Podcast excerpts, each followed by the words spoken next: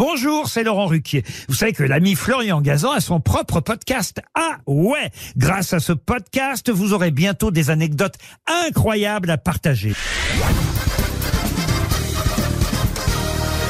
Salut, c'est Florian Gazan. Dans une minute, vous saurez pourquoi une noix de coco a sauvé la vie de John Fitzgerald Kennedy. Ah ouais? Ouais, et c'était bien avant son assassinat le 22 novembre 1963 à Dallas. Précisément 20 ans plus tôt, en août 1943.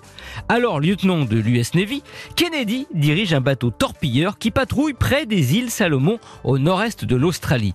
Malheureusement pour lui, il va croiser la route des Japonais qui coule son navire. JFK perd deux hommes dans la bataille, mais les dix autres et lui parviennent à se réfugier sur une île déserte.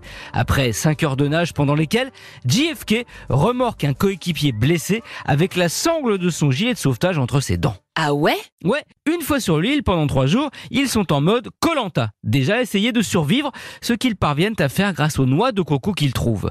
Kennedy, lui en plus, nage plusieurs heures chaque jour au large pour essayer d'apercevoir des bateaux. Il aperçoit surtout des requins.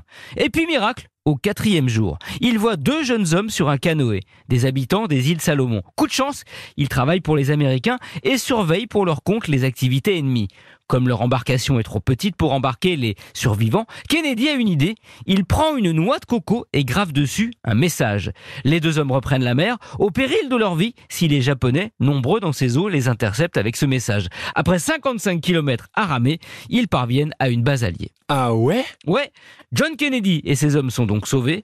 Pour avoir réussi à ramener son équipage en vie, JFK est décoré. Ses actes de bravoure pendant la guerre seront d'ailleurs un des atouts qui pousseront les Américains à l'élire président des États-Unis, où il conservera tout au long de son mandat un souvenir de cet épisode. À la Maison Blanche, sur le bureau ovale, Kennedy installera cette fameuse noix de coco gravée et s'en servira comme presse-papier.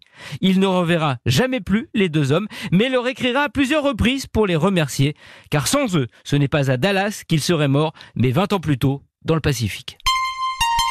Merci d'avoir écouté ce podcast. Retrouvez tous les épisodes de Huawei sur l'application RTL et sur toutes les plateformes partenaires. N'hésitez pas à nous mettre plein d'étoiles et à vous abonner. À très vite.